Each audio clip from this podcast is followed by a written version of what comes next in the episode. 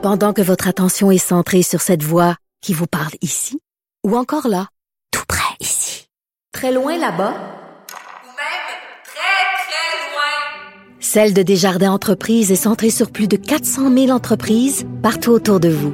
Depuis plus de 120 ans, nos équipes dédiées accompagnent les entrepreneurs d'ici à chaque étape pour qu'ils puissent rester centrés sur ce qui compte, la croissance de leur entreprise.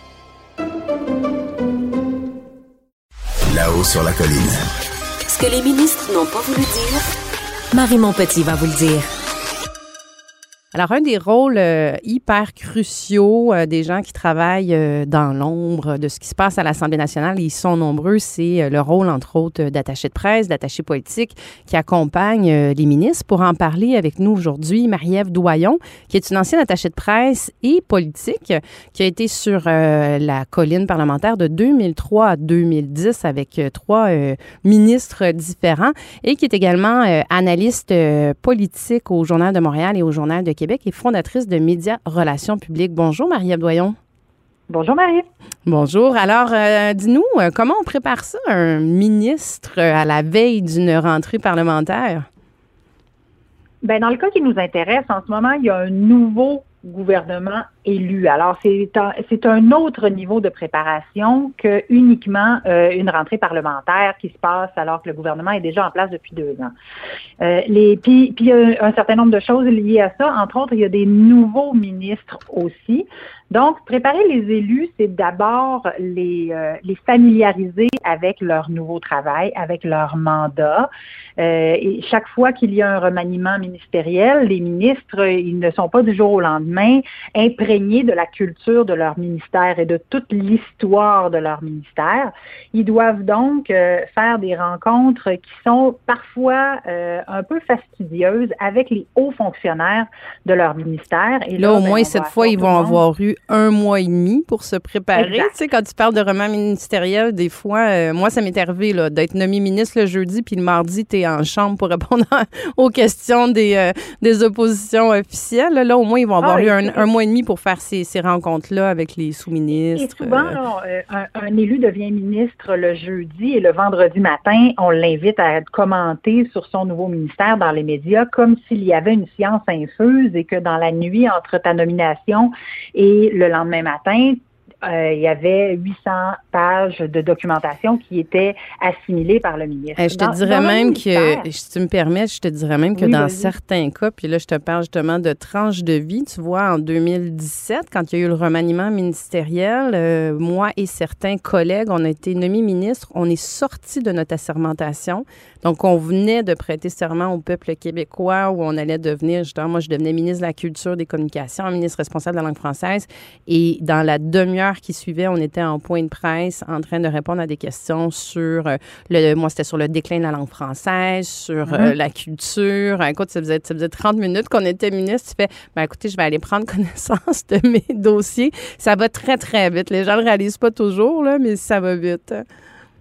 Non, exactement. Les gens ne réalisent pas. Puis ne réalisent pas non plus que le ministre qui, qui est nommé ne savait pas la veille qu'il allait devenir ministre de ce ministère. Il n'a donc pas le privilège de se préparer pendant cinq jours avant son assermentation parce qu'il sait que les médias vont être à la sortie du Salon Rouge pour lui poser des questions puis lui demander Hey, euh, oui, c'est quoi votre position sur telle ou telle chose?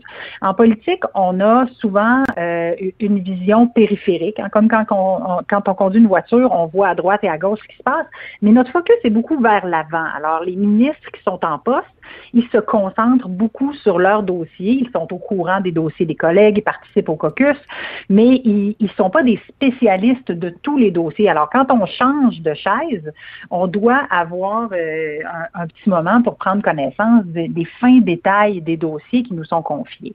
En plus, quand on a un nouveau gouvernement comme celui qui vient d'être nommé, on a aussi des gens qui n'ont jamais fait de politique de leur vie, qui ont fait une campagne électorale, mais qui vont probablement, pour plusieurs d'entre eux, mettre les pieds à l'Assemblée nationale pour la première fois au lendemain de leur, élection. Alors, ils ne connaissent pas non plus nécessairement le fonctionnement d'un ministère, le cheminement d'un dossier qui va passer euh, souvent des fonctionnaires vers le bureau de la sous-ministre ou du sous-ministre qui va être retravaillé par le secrétaire général avant de se retrouver dans une chemise qui va monter au cabinet politique.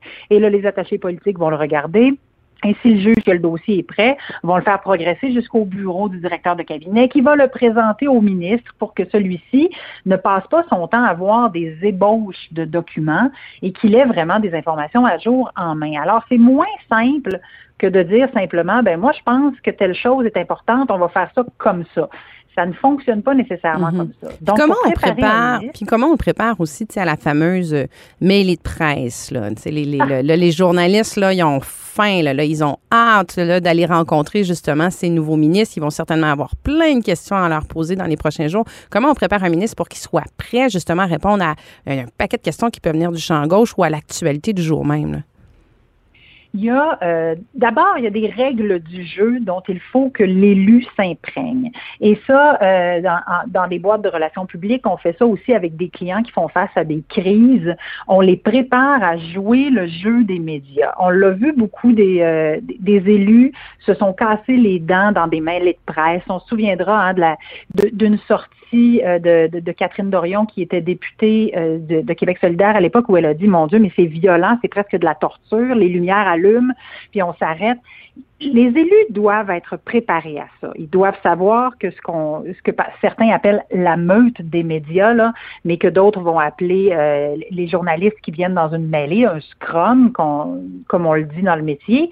Mais les, journalistes, ils, ils ont un travail. Essayer d'amener l'élu à dire quelque chose. L'élu, lui, a un travail aussi il y a une vérité, il y a une réalité et il n'est pas obligé de répondre à toutes les questions. Il peut continuer à marcher. Et on doit préparer nos élus à ne pas avoir le syndrome du chevreuil dans les phares et de s'arrêter à toutes les fois que les lumières allument dans le corridor. Il y a des gens qui ont dans leur nature, à eux, la volonté de collaborer avec les médias. Mais quand ils passent, puis on l'a vu en campagne électorale, parlons-en, entre autres, un gars qui s'est présenté pour le PLQ qui s'appelait Mathieu Graton, qui est un humoriste, puis qui s'est fait prendre à ce jeu-là parce qu'il a l'habitude de répondre à tout et à rien au, du tac au tac en faisant des blagues, alors que quand on tombe dans une joute politique, tous les propos ont une portée sur la vie des citoyens. C'est plus juste les gens qui s'intéressent à toi, c'est tout le monde qui regarde. Alors les propos doivent être pensés, doivent être réfléchis. Des fois, c'est ce qu'on appelle la fameuse langue de bois des politiciens. Mais la ligne, est, la ligne est, mince, des fois, entre cette langue de bois-là puis dire ce qu'on pense. Là. Exact. Il y a une langue de bois, puis il y a euh, et, euh, juste à côté de la langue de bois, il y a une authenticité qu'on peut travailler. Puis, puis c'est pas vrai que du jour au lendemain, on devient porte-parole ça se travaille, c'est un métier, ça s'apprend, c'est un muscle qui s'exerce. Alors, quand on va travailler avec les élus, souvent, on va les prendre par surprise. On va leur poser des questions juste dans leur cabinet pour voir comment ils vont répondre. Puis là, on va dire, ah, manqué, il fallait pas répondre à celle-là. Ou on va trouver une meilleure façon de répondre sans répondre avec euh, de ce que certains appellent le, langage de la machine. Ce qu'on appelle des fois le hot seat aussi, là, justement, une espèce de, mise en contexte, une pratique, voir comment on répond, euh, juste donner la réponse à la question, pas plus large non plus. On, devient un peu, quand on devient ministre, on devient un peu un témoin dans un procès. C'est notre procès tous les jours devant les médias, puis on doit trouver une façon de toujours dire la vérité, mais de dire la bonne vérité. Puis des fois, on a envie de dire des choses qui, sont parfois sous parce qu'il y a des dossiers devant la cour, d'autres qui sont des dossiers qui sont pas encore prêts à annoncer. Et travailler l'authenticité de l'élu, c'est l'aider à être capable de dire à un journaliste, écoutez, j'aimerais beaucoup vous répondre en ce moment, mais d'une part, je n'ai pas toutes les informations en main, je vais vous revenir, mais d'autre part, il y a une annonce qui s'en vient à ce sujet et c'est à ce moment-là qu'on va vous en parler. Si les élus étaient mieux préparés pour faire ces choses-là dès le jour 1, et ils auraient moins, euh, on aurait moins l'impression qu'ils essayaient de louvoyer, qu'il y avait une ligne de parti qui les empêchait d'être authentiques. Il faut vraiment aider l'élu à trouver en lui sa façon à lui d'être vrai et de dire les choses qu'il peut dire sans pour autant aller plus loin que ce qui est déjà, euh, dans les cabinets politiques, on va dire souvent, c'est pas attaché. On a une mhm. bonne idée, on la travaille, mais on n'a pas parlé avec les intervenants qui, qui doivent nous répondre. Quand on est dans le milieu de la santé, annoncer quelque chose sans l'avoir déjà discuté avec les CIS, les CIUS, c'est très difficile parce qu'on, en, en voulant satisfaire le journaliste, on crée de l'insatisfaction chez nos partenaires principaux. Alors, il y a beaucoup de choses qui doivent être faites en amont. Mais c'est hyper intéressant et j'espère que euh, les ministres, les nouveaux ministres t'écouteront. Marie-Ève Doyon, on pourrait en parler pendant des heures. C'est hyper captivant. Euh, merci beaucoup. Donc, euh, ancienne attachée de presse, ancienne, ancienne attachée politique, analyse politique au Journal de Québec, au Journal de Montréal, fondatrice de Médias Relations publiques. Maria Doyon, je te remercie beaucoup. Merci beaucoup, Marie. Bye.